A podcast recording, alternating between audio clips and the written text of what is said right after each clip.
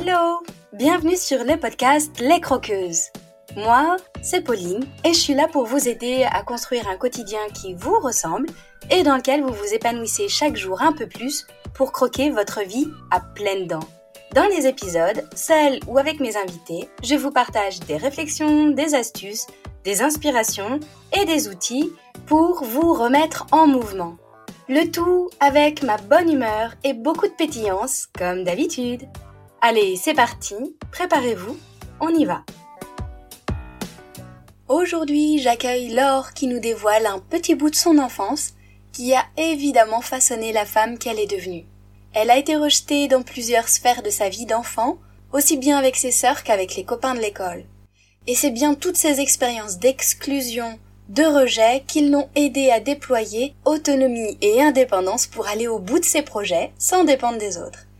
Aujourd'hui en études de psychologie, la compréhension des humains et de leur fonctionnement a été salvateur pour elle. Et restez bien à l'écoute pour découvrir son histoire et sa gourmandise. Mais je vous en dis pas plus, je vous laisse découvrir tout de suite notre conversation.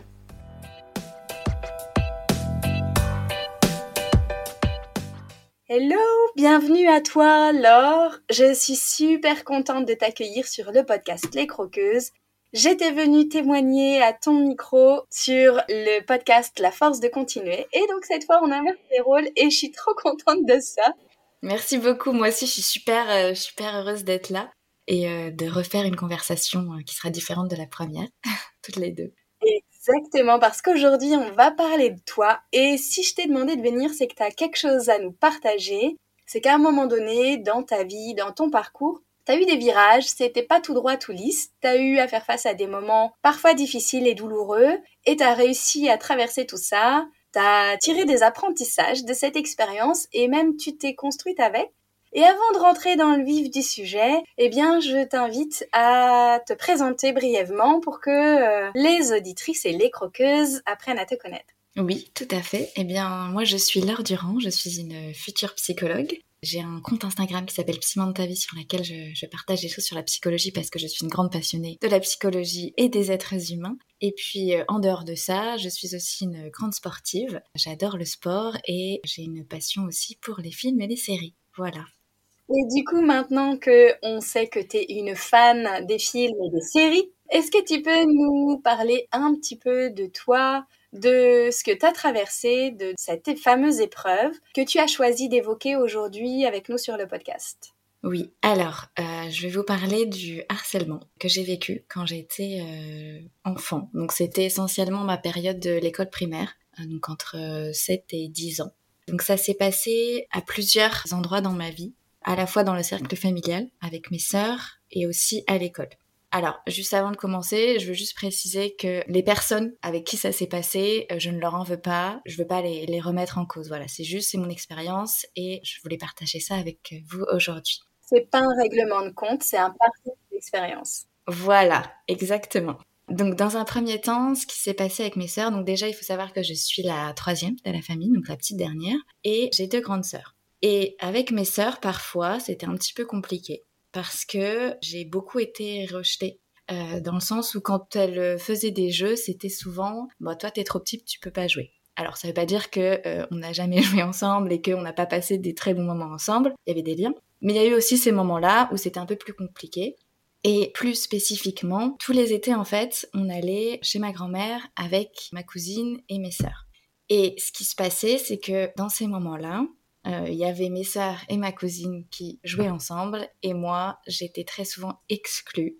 Elles m'excluaient de leur jeu pour des raisons. Alors à chaque fois, c'était parce que t'es trop petite, mais c'était finalement assez aléatoire. Donc moi, dans ma tête d'enfant, bon, pour savoir réellement pourquoi j'ai pas le droit, c'est difficile de faire du sens. Et en fait, je vais vous donner des exemples comme ça, vous allez plus vous rendre compte. Donc par exemple, parfois, elles organisaient des concours de dessin et euh, moi, j'avais pas le droit de faire ça. Donc j'avais le droit, par contre, de me mettre d'observer. Donc moi, je regardais je voyais qu'elle s'amusait, mais j'avais pas le droit de, participer. Des moments aussi où, euh, eh bien, le soir, donc on était chez ma mamie, donc forcément, chez les grands-parents, on fait un petit peu, un petit peu ce qu'on veut entre guillemets. Le soir, en fait, pendant la nuit, elles allaient euh, regarder la télé en mangeant euh, des couillamam.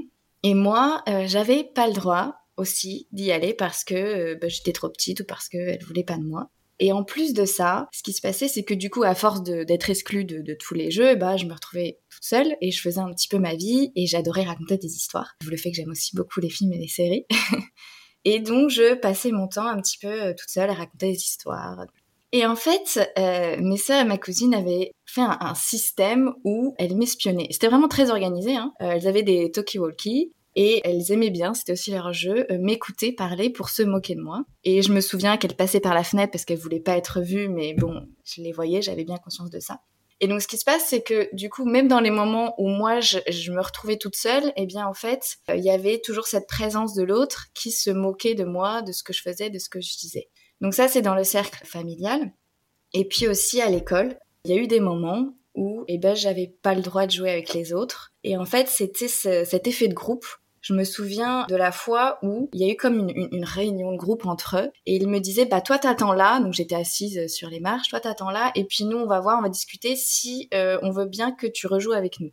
Donc ce côté un peu de, sursis et euh, est-ce que j'ai ma place ou pas? Puisque si c'est cette question là aussi de place dans le groupe et alors il y a eu des moments, en fait c'est ça aussi qui est assez euh, entre guillemets vicieux, c'est que c'était aléatoire et il y a des moments où ça se passait très bien, où je, jouais avec eux, où j'étais tout à fait euh, acceptée dans le groupe, et puis il y a des moments où non. Et en fait du coup dans ma tête c'est, euh, tu sais jamais un peu quand ça va te tomber dessus. Et ça aussi, ça, a aussi participé à la personne que je suis devenue après. Et je voudrais rajouter une dernière chose aussi. Donc je faisais une activité sportive et c'était après l'école. Et après l'école, ça arrangeait mes parents, il y avait quelqu'un qui m'emmenait. Sauf qu'en fait, ben, entre le temps de l'activité et entre le temps de l'école, il y avait, euh, il y avait quelques temps. Et donc on se retrouvait dans une voiture, on était quatre. J'étais avec trois garçons. Et dans ces cas-là, leur jeu, c'était d'essayer de m'embrasser. Et donc, il y a, on retrouve en fait cet effet de, groupe où moi je suis là du coup pris au piège parce qu'en plus je suis dans une voiture et je peux pas sortir. J'essaie de me défendre quand même, donc euh, ça pouvait passer par des coups parfois. Mais, mais on retrouve du coup cette idée de il y a les autres contre moi et moi je suis toute seule et bah, je, je peux pas me défendre ou c'est difficile euh, pour me défendre. Hmm. Et ce que j'entends aussi, dans, dans, ce que tu partages là, c'est qu'il y avait cette idée de la sentence qui venait de la part de l'extérieur et que en gros, toi, tu n'avais que à accepter et tu étais totalement impuissante face à leur décision à eux. Oui, tout à fait. Et, c'est vrai que bah, c'est se sentir aussi euh, vulnérable et d'avoir l'impression que bah il y a pas de sortie. Et cette idée de punition, en fait, quand j'y pense, ça fait penser à ça, en fait, d'être puni et en tant qu'enfant, ben tu sais pas trop pourquoi. Et en fait, quand c'est quelque chose qui est répété, parce que ce que je, j'explique là, c'est quelque chose qui, a été répété, et en plus de ça, dans différentes dimensions de la vie, c'est-à-dire qu'à l'intérieur du cercle familial, en dehors, du coup, qu'est-ce qui va se passer dans la tête de l'enfant? Ça va commencer, on va commencer à, se dire que bah c'est moi en fait, c'est qu'il y a un truc qui va pas chez moi, c'est de ma faute. En plus, si c'est un peu partout, bah c'est forcément que les autres ont raison, qu'il y a quelque chose qui va pas chez moi. Et du coup, j'ai développé. Alors évidemment, tout ça c'est inconscient, hein, ces croyances, ces idées qu'il y avait quelque chose qui n'allait pas à propos de moi. Et comme ça me faisait beaucoup souffrance d'être rejetée et de pas faire partie du groupe, eh bien, ce que j'ai fait après, c'est d'essayer de chercher à m'intégrer, d'être avec les autres parce que j'avais cette envie de connexion avec les autres. Ça va être un peu de m'effacer moi pour devenir comme l'autre parce que je me dis moi il y a un truc qui va pas chez moi. Du coup, euh, je vais être un peu comme l'autre, comme ça il va m'aimer et c'est un peu du coup perdre sa personnalité. Mais ce qui était euh, un petit peu, enfin pour moi intéressant, c'est que dans ma tête, je savais que ça, ça me correspondait pas. Mais à l'extérieur, ben, comme je voulais être aimée, je, je montrais pas ça. Je vais donner un exemple un peu concret, c'était au lycée. Donc à cette période-là, c'est le moment des expérimentations, tout ça. Et je voulais être avec les gens populaires parce que je me dis les gens populaires, ben, c'est ceux qui sont aimés. Comme moi, j'ai jamais, j'ai eu l'impression de jamais vraiment être aimée par les autres. J'étais toujours dans cette recherche-là. Et donc j'ai commencé un petit peu à, fumer, euh, à aller boire aux soirées et tout. Je, je me retrouvais pas dans, ça, mais je me dis faut que je le fasse parce que euh, comme ça je vais être intégrée, comme ça les autres vont m'aimer, je vais faire comme tout le monde. Et ça, ça a été euh, très présent aussi dans, dans ma construction. Hmm. Tu t'es totalement effacée dans tes souhaits, tes envies, ta personnalité et ton identité propre pour correspondre à une norme ou à ce que tu pensais être attendue par les autres pour être certaine de ne pas revivre le rejet mm. et l'exclusion comme tu avais vécu. Oui, exactement, c'est ça. Et c'était aussi d'autant plus difficile parce que à l'intérieur de moi, je savais que bah ça me correspondait pas. Et donc il y avait un petit peu ce conflit entre euh, qui je suis ou qui j'ai envie d'être et qui je dois montrer. Parce que c'était un peu cette obligation, euh, comment je dois me montrer aux autres et quelle personne je dois être devant les autres. Alors du coup, là, tu as parlé d'une période qui était entre 7 et 10 ans et, assez jeune, j'entends aussi avec euh, tes sœurs et ta cousine à l'école. Et puis tu as parlé du lycée aussi, donc un peu plus tard. Est-ce que quand tu étais au lycée, tu étais encore exclu ou est-ce que c'est un mécanisme que tu avais intégré, mis en place justement un peu type caméléon pour te fondre dans la masse et être sûr d'être accepté? Mais est-ce que tu vivais encore ces exclusions-là à ce moment-là? Non, plus à ce moment-là. Euh, c'était vraiment essentiellement quand j'étais en primaire. Au collège, lycée, en fait, ce qui s'est passé, c'est que j'ai eu des relations amicales un peu compliqué dans le sens où c'était beaucoup bah, des moments où, euh, bon alors surtout, c'est peut-être un peu cliché, je vais dire entre les filles, mais c'est vrai que c'était beaucoup ça. je t'aime bien, je t'aime plus, euh, t'es ma copine, t'es pas ma copine. Du coup, j'ai jamais vraiment développé des relations amicales qui soient euh, constantes et fortes, parce que j'ai eu des amis avec qui je m'entendais très bien, mais y a un moment où il y a, où il y a une rupture en fait. Et j'ai aussi beaucoup souffert de ces ruptures-là, parce que bah, c'est des personnes avec qui je m'étais investie aussi dans la relation et ça m'a beaucoup déçue. Euh, je pense par exemple là au lycée, euh, j'étais très proche d'un ami. Oui, parce qu'au bout d'un moment, je me suis dit bon avec les filles, c'est trop euh, compliqué parce qu'il y a toujours des histoires et moi je m'y retrouve pas forcément. Alors je dis pas que, que moi non plus j'en faisais pas, hein, voilà. mais mais voilà, du coup au moment je me suis un peu plus tournée vers des amis garçons. Et donc il y avait une personne avec qui on s'entendait très très bien. Et puis un jour il a une copine et sa copine lui a dit bah je veux plus que tu la vois. Et là, du jour au lendemain, il a arrêté de me parler. Et ça, je pense que ça a été la, la goutte d'eau, un peu. Et à ce moment-là, j'étais en lycée et euh, au lycée en première. Et ce qui fait que euh, je me suis complètement tournée vers moi-même. Et mon année terminale, je l'ai passée à, étudier tout le temps. Enfin, j'avais des amis, mais je les voyais pas beaucoup. Et du coup, en fait, ce qui s'est passé, c'est que suite à toutes ces expériences-là, j'ai développé une vision de l'être humain un peu négative en me disant l'autre c'est un danger. L'autre c'est un danger qui potentiellement peut me faire du mal. Il faut que je m'en méfie. C'est quelque chose que j'ai conscientisé plus tard. Sur le moment, je me rendais pas compte de ça. C'est quand j'ai commencé à faire de la psychologie euh, et tout ça. Mais du coup, il y avait cet aspect-là de un peu hyper vigilance où, bah, puisque l'autre est un danger, il faut que je fasse attention. Et c'était surtout dans les groupes, puisque les expériences négatives que j'avais eues, c'était euh, cet effet groupal quand le groupe un petit peu euh, contre moi. Et du coup, ça a été difficile pour moi pendant longtemps de m'exprimer dans un groupe. Et je réfléchissais tout le temps pendant plusieurs heures ou minutes à me dire ok, qu'est-ce que qu'est-ce que je vais dire? J'avais peur qu'on se moque de moi, j'avais peur qu'on me juge. Et vraiment, cet effet de groupe, c'est quelque chose qui était très présent, alors que dans les relations euh, duelles, je pouvais communiquer assez facilement, c'était plus facile pour moi. Il y a eu beaucoup d'anxiété par rapport à ça, cette question du groupe euh, et de se faire rejeter, d'être différent des autres.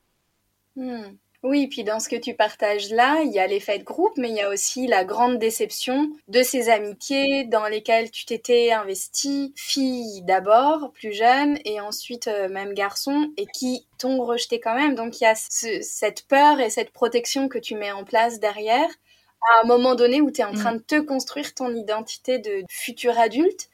Et donc c'est des moments cruciaux dans, dans la construction en fait.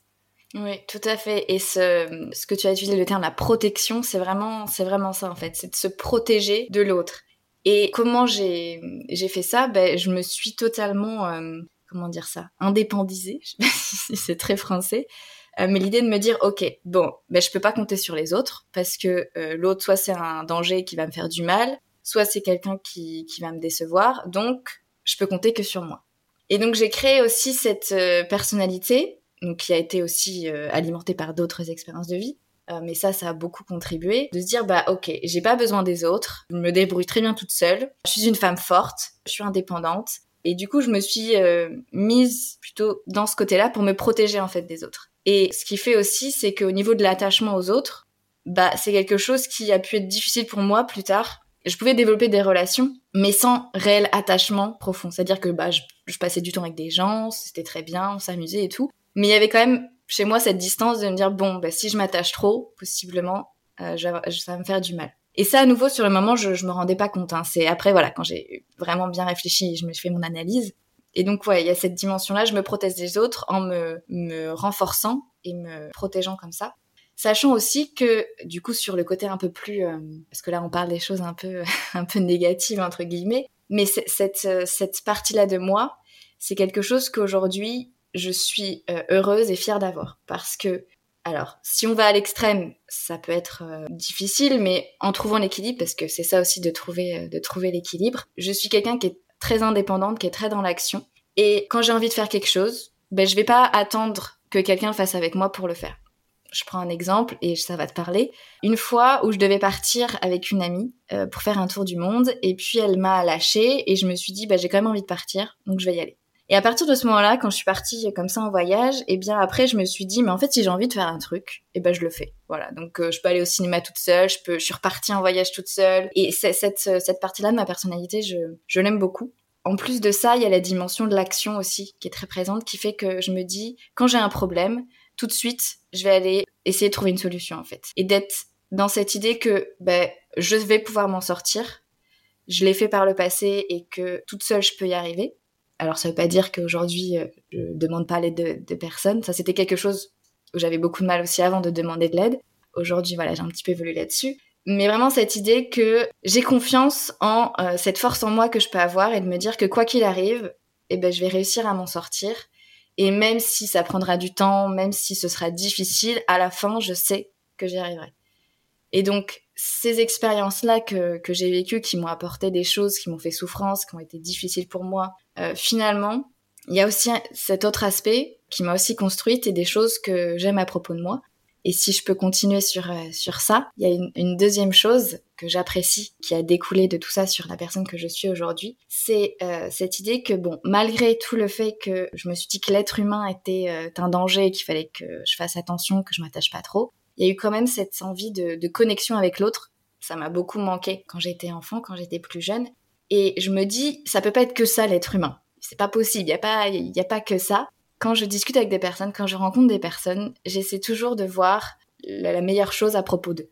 C'est de trouver la chose la plus, euh, la plus positive, la plus belle à propos d'eux. Donc j'ai aussi cette envie d'aller vers l'autre, d'aller discuter avec les autres et d'essayer de connaître l'autre personne. Et je suis quelqu'un qui est euh, très sociable. Hier et avant-hier, j'ai été dans des conférences, donc j'y suis allée toute seule. Euh, des conférences sur le psychotrauma et l'immigration j'ai commencé à parler à des gens en fait. Voilà, je me suis dit bah voilà, je suis toute seule et puis je vais discuter pendant les temps de pause, tout ça. Et en fait, en, discutant avec les gens, j'ai pu avoir euh, des contacts et ça peut être aussi après des opportunités en fait au niveau personnel ou au, niveau professionnel. Et ce côté-là d'aller vers les gens et d'oser aussi leur parler pour euh, essayer de les connaître et parce que j'ai envie aussi d'avoir cette relation avec les autres que j'ai manqué. Dans ma vie, ça m'a aussi permis de, de faire énormément de choses et j'ai saisi énormément d'opportunités grâce à ça. Et en plus de ça, ça m'a aussi donné envie de, bah, dans ce que je fais là actuellement, dans mon parcours professionnel, envie d'aider les autres aussi, de me reconnecter à l'autre en essayant de lui apporter de la valeur. Et comme moi aussi j'ai vécu des choses difficiles, bah, je vais aussi aider des personnes qui ont vécu des choses, euh, des choses difficiles. Et en particulier, donc là, quand je serai psychologue, j'ai envie de me spécialiser dans le, euh, la victimologie et d'accompagner des personnes qui, euh, qui ont vécu euh, des choses très difficiles au niveau du psychotrauma. Et donc, voilà, tout ça pour dire que malgré tout, tout ce qui a pu se, se passer, toutes les choses qui ont été difficiles, il y a cet aspect-là, ces aspects-là que j'aime beaucoup à propos de moi, que j'ai envie de garder. Et en fait, je me dis, c'est de trouver voilà cet équilibre entre quelles sont les choses que ça m'a apporté, que j'aime à propos de moi et que je veux garder, et quelles sont les choses que ça m'a apporté que je veux pas garder en fait et qui euh, qui font plus souffrance et qui sont plus difficiles. Tout ce que je dis là, euh, c'est pas venu du jour au lendemain. C'est pas, euh, enfin c'est vraiment un long travail que j'ai fait avec moi-même et sur moi, beaucoup de réflexion et, et tout ça. Mais là, c'est là où j'en suis aujourd'hui par rapport à ça. Ouais.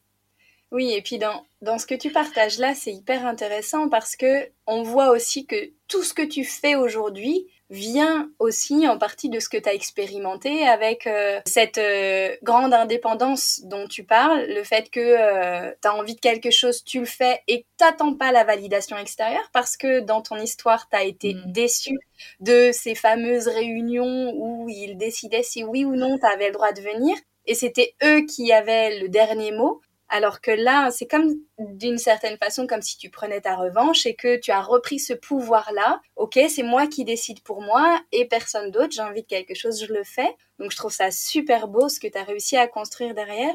Et puis tu parles aussi de cette idée de vouloir comprendre l'autre, en fait. Je trouve ça assez, euh, assez fort et assez courageux parce que tu aurais pu, au contraire, être hyper aigri et détester tout le monde mm. et ne pas chercher à voir ce qu'il y avait derrière. C'est comme si tu n'avais pas voulu accepter cette euh, fatalité de euh, l'être humain et comme si et comme ça il me rejette, il se moque de moi, il me déçoit. Peut-être que tu as cherché euh, euh, ce qu'il y avait de bon en toi et que tu t'es dit mais les autres ont peut-être la même chose, je vais essayer de comprendre et de pouvoir les aider à mon tour et de creuser sous la surface en fait et sous la première couche qu'on voit pour comprendre. J'entends vraiment cette envie d'aller comprendre ce qui se passe et tous les mécanismes qui rentrent en jeu. Oui, tout à fait. Enfin, ça fait tout à fait sens euh, tout, ce que tu dis. C'est vrai que j'aurais pu très bien tomber dans, dans, l'opposé de se dire euh, ouais de toute façon les êtres humains ça vaut pas la peine c'est que de la souffrance et, euh, et me renfermer complètement sur moi-même et en fait alors je sais pas trop si c'est parce que bon je suis quelqu'un qui est assez euh, peut-être optimiste je vois un peu toujours les choses du bon côté entre guillemets toujours trouver un moyen de d'apprendre et de ressortir d'une situation vécue je sais pas trop d'où ça vient en tout cas, oui, j'ai cet aspect-là et, et, la dimension de comprendre, c'est vraiment ça. Et je pense que, enfin, je suis presque sûre que si je me suis dirigée vers la psychologie, même si au final je l'ai fait assez tard parce que, enfin, dès le lycée, ça m'intéressait. En fait, dès cette période-là, en fait, j'étais intéressée d'essayer de comprendre les êtres humains.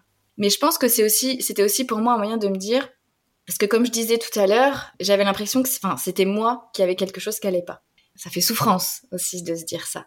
Et donc je pense qu'à travers euh, étude de la psychologie, essayer de comprendre l'être humain, c'est de me dire mais non en fait, enfin c'est pas possible, ça peut pas être que moi en fait.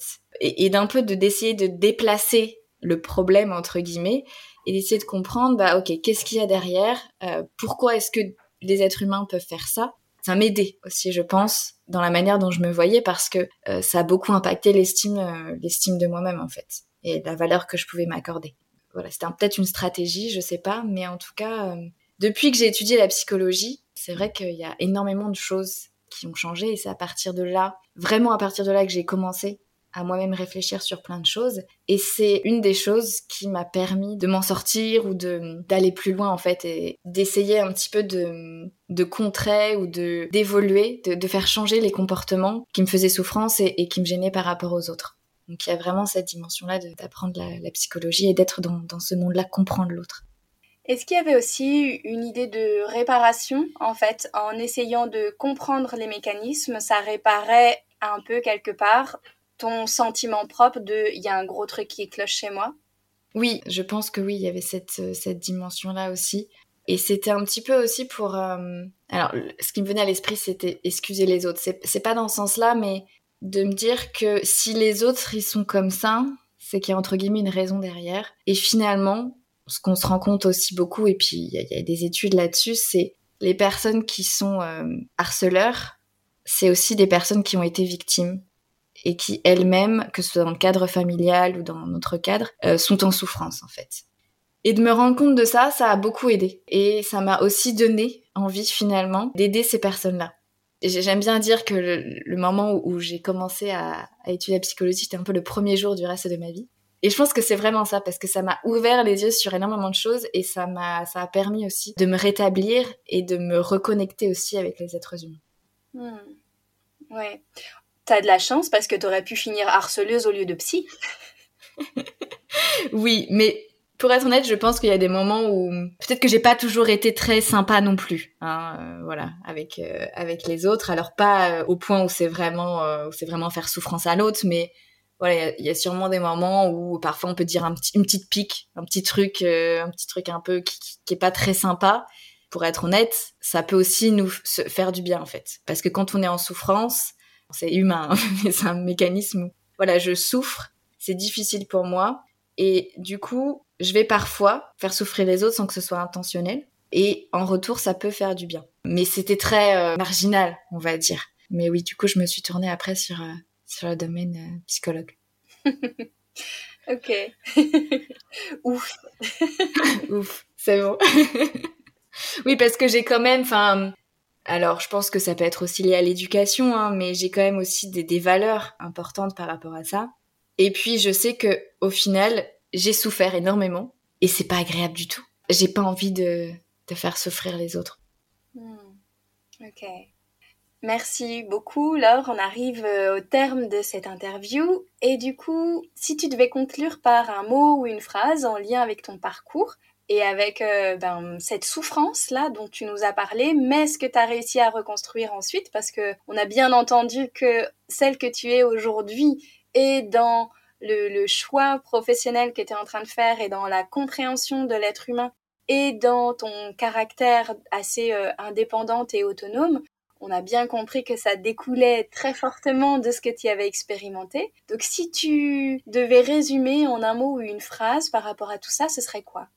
Je pense vraiment que c'est en, faisant par l'action que ça va permettre de se rétablir ou de guérir.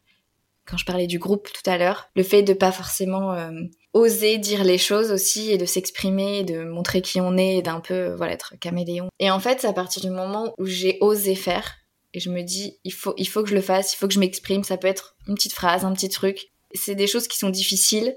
Voilà, parfois pendant le groupe, j'avais envie de dire quelque chose. Il y a cette envie qui est là. Je transpire, je tremble, il y a des signes un peu somatiques comme ça. Et je me dis il faut que je le dise quand même.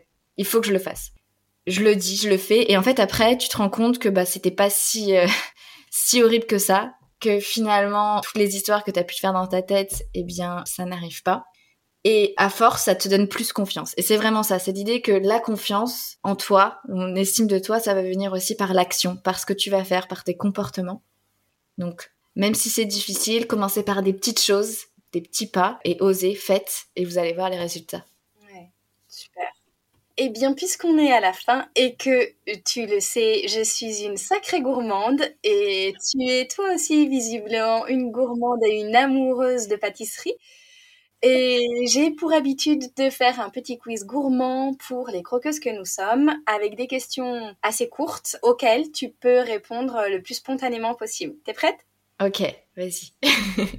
Quel est ton péché mignon? Cette fameuse gourmandise, tu sais, qui te tente et qui te fait les yeux doux et à qui tu ne peux pas dire non euh, Les tablettes de chocolat.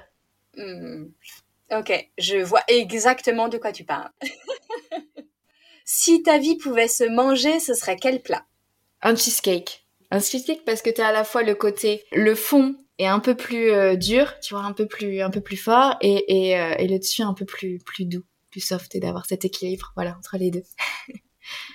ok, génial. J'aime beaucoup cette idée. Est-ce que tu es plutôt thé, café, bière ou eau? Café. Plutôt radis, hamburger, falafel ou bourguignon? Burger, quand même. Alors, dans cette fameuse tablette de chocolat, est-ce que tu prends du chocolat noir, du chocolat blanc ou du chocolat au lait? Noir. Du chocolat noir. Merci infiniment, Laure, d'être venue partager un petit bout de ton histoire et de ce qui s'est joué pour toi dans ton enfance et dans la construction de la femme que tu es aujourd'hui. Tu l'as partagé un peu tout à l'heure. Si on veut te suivre et te retrouver, comment fait-on? Alors ça va être essentiellement sur euh, Instagram. Du coup, oui, comme je l'ai dit, j'ai le compte euh, de ta vie. Et sinon aussi, j'ai le podcast. Donc tu as aussi euh, parlé au début, La force de continuer, où l'idée c'est d'interviewer des personnes qui ont vécu des choses difficiles et, qu'elles nous racontent un petit peu leur, cette période de vie et comment elles s'en sont sorties. Voilà. Super. Merci infiniment, Laure. merci beaucoup, merci à toi et puis à très vite.